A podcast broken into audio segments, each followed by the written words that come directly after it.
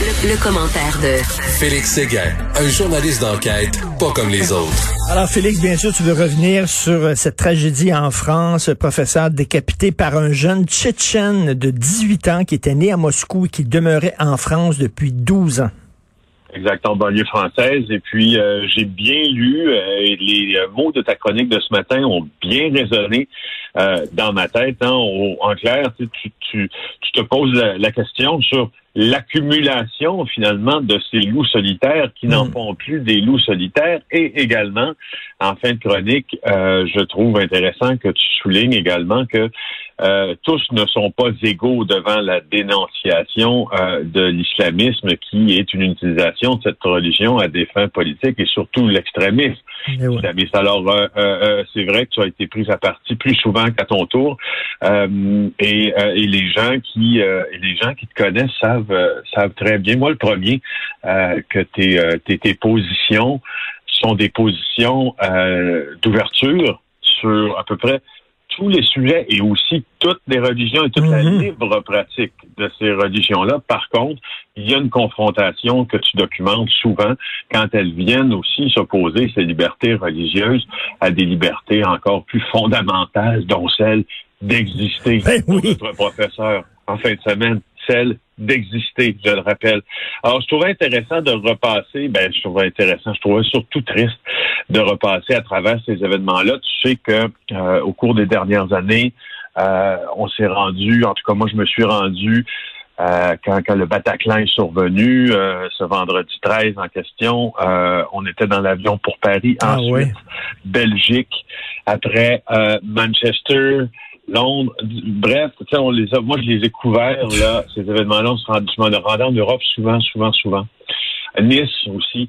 Euh, nice, là, oui, c'est ça, c'était épouvantable. C'est quelqu'un qui avait un camion réfrigéré et qui a foncé à toute vitesse euh, sur euh, sur une foule. Il y a eu beaucoup, beaucoup de morts là, cette, cette fois-là. C'est le mode, d'attaque du, euh, du camion bélier. Puis avant d'aller plus loin sur l'attentat de Paris, je vais juste te dire euh, dans, ben, en fait, non, je vais aller plus loin sur l'attentat de Paris maintenant, puis je, te, je vais conclure avec les séquelles que ça laisse ces, ces événements-là.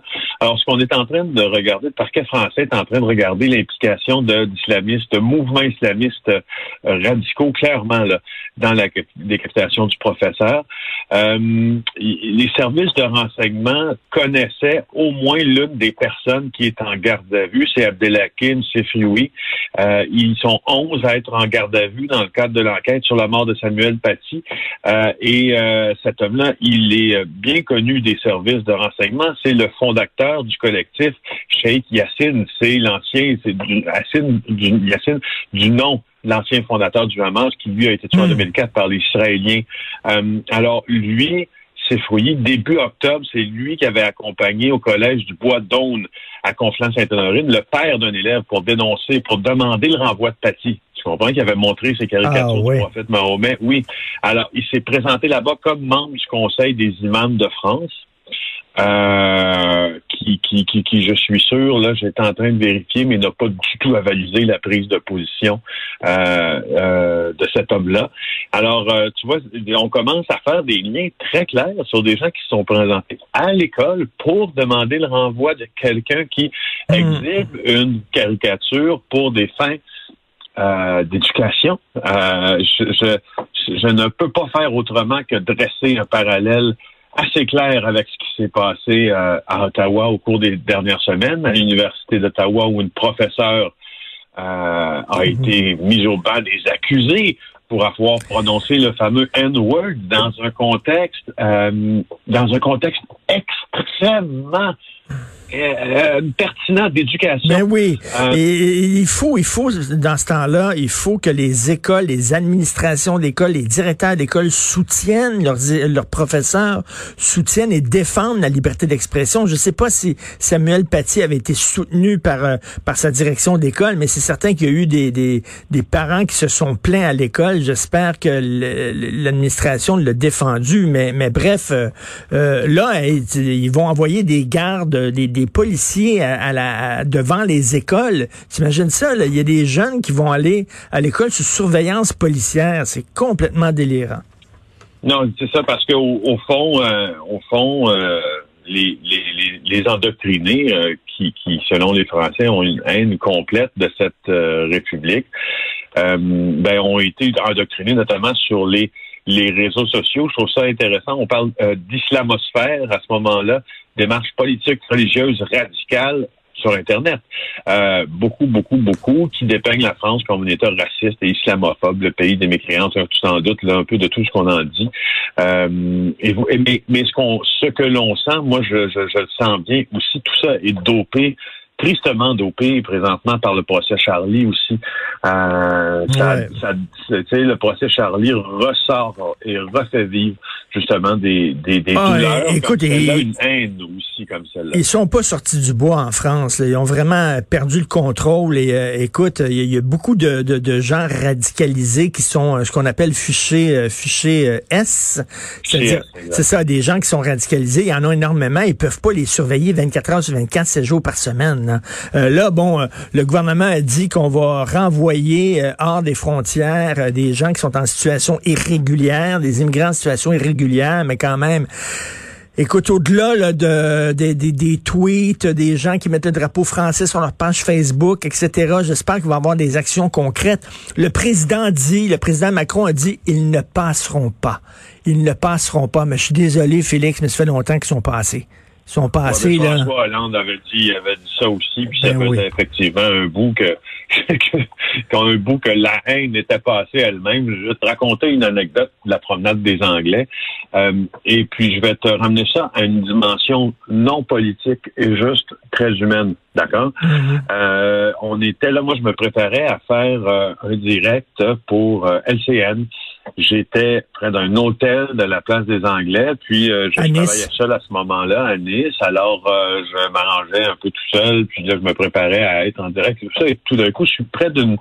Il y a deux haies, disons, là, qui forment l'allée.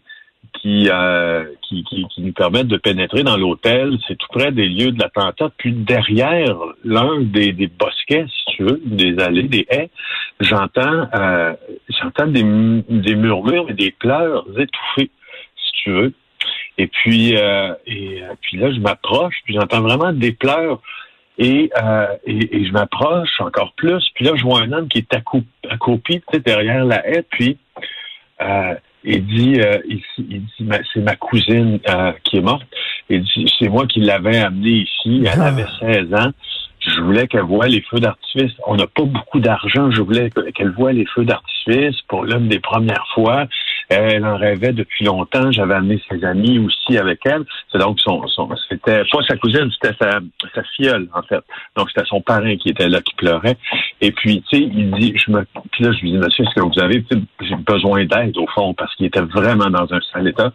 Euh, il dit, je veux juste, il dit, je veux juste me cacher. Il dit, je veux pas que personne voit à quel point ça fait mal de, d'en perdre un autre dans un moment de haine. Alors, il dit, je veux me cacher. Il voulait pas pleurer devant les gens hmm. parce que, au fond, cette, cette tristesse-là lui faisait, oui, bien mal, mais c'était, euh, euh, il y a une question de haine dans tout ça. Il dit, je veux pas qu'on voit ce que la haine me fait.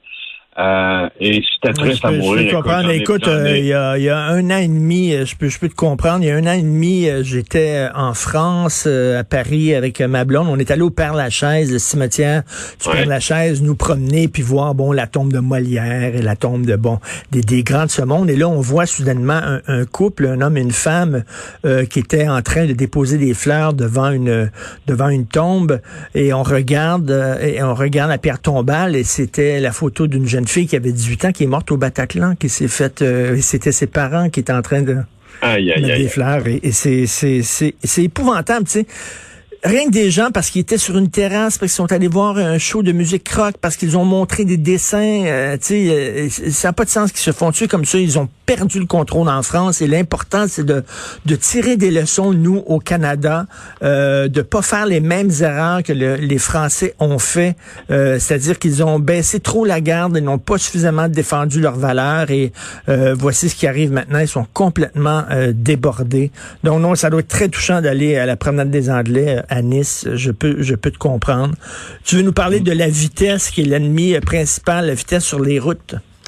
Ben oui, je voulais souligner encore une fois l'excellent travail du, euh, du Journal de Montréal, Annabelle Blais et Philippe Langlois sur les cartes géolocalisées euh, des accidents qui sont survenus au Québec. Vous pouvez savoir en la consultant sur notre site Internet s'il y a eu des accidents devant chez vous, combien, euh, est-ce que c'est une zone accidentogère, gêne, bref. Euh, et puis euh, Annabelle et euh, Annabelle et Philippe Langlois qui ont fait ça. bon, mais on fait plusieurs articles aussi à côté de ça et disent que le nombre de citoyens qui qui se plaignent pour dénoncer les excès de vitesse a explosé depuis le confinement. C'est les élus municipaux qui l'affirment, entre autres au Saguenay hausse très forte de plaintes au sujet de la vitesse, tellement qu'on veut des radars photo. Il dit, un conseiller municipal, c'est incroyable. Il dit, trois appels sur quatre que je reçois, ben c'est pour de la vitesse. Rivière-des-Prairies, Pointe-aux-Trembles. Euh, il y avait une dizaine de donants dans, toute la, dans tout l'arrondissement. On a installé 63 de plus. Alors, la mairesse, Mme Bourgeois, elle dit, les gens nous disent qu'ils en veulent encore plus, encore plus de demandes pour abaisser la vitesse. Euh, tu vois, alors c'est ça. Ben, encore la vitesse, la vitesse et la mais, vitesse. Mais c'est bizarre, hein, mais, on l'a tous remarqué. Écoute, moi je l'ai remarqué, toi aussi, et ceux qui nous écoutent certainement l'ont remarqué depuis justement le confinement, depuis le début de cette pandémie-là. C'est fou à quel point les gens euh, roulent rapidement. Il y a moins d'autos sur les rues, mais les autos roulent de façon beaucoup plus dangereuse. Je sais pas, c'est parce qu'on est confiné, on est en maudit. Quand on est dans notre automobile, soudainement, on a envie de liberté incroyable. On pèse, on pèse euh, sur l'accélérateur plus, mais c'est vrai que les gens conduisent en fou depuis quelques mois. Oui, moi, je suis allé m'acheter une nouvelle voiture cet été. Euh, je sais que quand on parle de bagnole, Richard, t'es un peu largué. D'ailleurs, t'aimes pas ça du tout. Euh, les, les autos, c'est pas un type voiture. Moi, je le suis. Allez, je suis allé m'acheter une voiture euh, cet été. je dirais pas la marque, mais je veux juste te dire qu'elle va vite. Elle est puissante. Puis, euh, ben j'ai ça, j'ai remarqué aussi, euh, j'ai bien remarqué ça parce que j'avais bien le goût euh, d'en tirer tout son potentiel. Puis, je me suis aussi bien assagi à travers les années. Alors, j'ai regardé les autres passer plus vite à côté de moi. Alors, ah les gens roulent vite. Là. Je pense qu'on est on est tanné d'être pogné chez nous. Puis quand on rentre dans notre chambre, là, ouais, let's go, on va y aller super vite. Et là, il y, a un gars, un rigolo, qui sort avec une policière, puis il a décidé, lui, d'aller dans un bar en portant la chemise de police de sa blonde. Ouais, mais là, il sort plus avec. non, là, c'est ça. Alors, il, il a eu euh, cette idée euh, de, d'emprunter la chemise de sa copine policière pour aller faire la fête dans un bar de la rive sud. Euh, et tu sais quoi? T'as pas le droit de prendre la chemise d'un policier puis de te faire passer pour un policier. Ben non. Tu peux te retrouver devant le tribunal c'est ce qui est arrivé. Euh, le juge Danny Leblanc, quand il l'a sentencé, il a dit ça pouvait paraître une histoire drôle pour vous euh, parce que vous étiez intoxiqué, mais ça peut avoir des conséquences très importantes. Alors l'accusation, c'est l'accusation très importante, c'est se faire se faire faussement présenter comme un agent de la paix. Il était où? Dans un bar du 10-30 à Brossard le 19 janvier. Ah, bravo. Avec un chum. Alors euh, plutôt que de porter ses propres vêtements. Il a porté les vêtements de sa blonde et euh, il y avait aussi il y avait aussi le badge.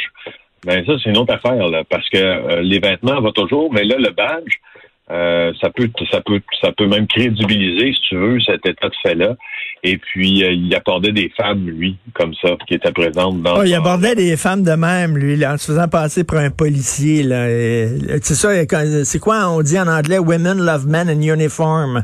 Ouais, c'est ça. Mais son problème, c'est qu'il était chaud, qu'à un moment donné, il a pris chaud, pas de, pas de, pas de ceinturon, pas de, pas de casquette. Les, les femmes qui se faisaient aborder euh, dans le dans, dans le bar, mais ils sont allés voir le portier en disant pas sûr que, les policiers font ça là en uniforme là en vraie vie. Mais quel bozo, tu sais, moi ça m'étonne tout le temps que les gens ne pensent pas comme ça. Là. le gars il a pas pensé que t'as pas le droit de personnifier un, un policier. C'est interdit. Ben, il me semble qu'il y a n'importe qui qui a vu un film un peu là, dans sa vie, c'est ça. En tout cas. Ouais, mais c'est un gars, il avait des problèmes de consommation. Alors, il a dit qu'il a repris sa, sa vie en main. Puis, euh, bon, il va faire une. Il est condamné à du mois de probation, sans de travaux communautaires. Tu sais, on lui, on lui souhaite pas de chance, là, parce que vraiment, il n'a pas prouvé avec ce geste-là qu'il avait beaucoup de jugement. Peut-être les, peut-être les drogues qu'il consommait ont-elles euh, influencé également beaucoup Tout à fait. jugement. Écoute, euh, je te, j'en parlais tantôt, là, je te propose vraiment, je te conseille conseille d'aller voir sur Netflix euh, The Trial of the Chicago Seven. Toi, Ken. Ah, tu l'as vu hier, c'est-tu extraordinaire? C'est extraordinaire. Sacha un... Baron Cohen extraordinaire. C'est un ah oui, Sacha Baron Cohen qui fait Borat là, euh, l'humoriste là qui est qui, c'est un film absolument génial et, et, les, les, répliques là sont comme bing bang bang bang bang. C'est ah, c'est super grand film. Merci beaucoup Félix Séguin, passe une excellente journée, merci. Merci. Mais c'est tellement triste ce qui est arrivé en France. C'est tellement, ils sont pas sortis du bois, vraiment pas. Et maintenant, c'est ça les, les attentats. C'est des petits attentats quasiment artisanaux, mais qui terrifient les gens.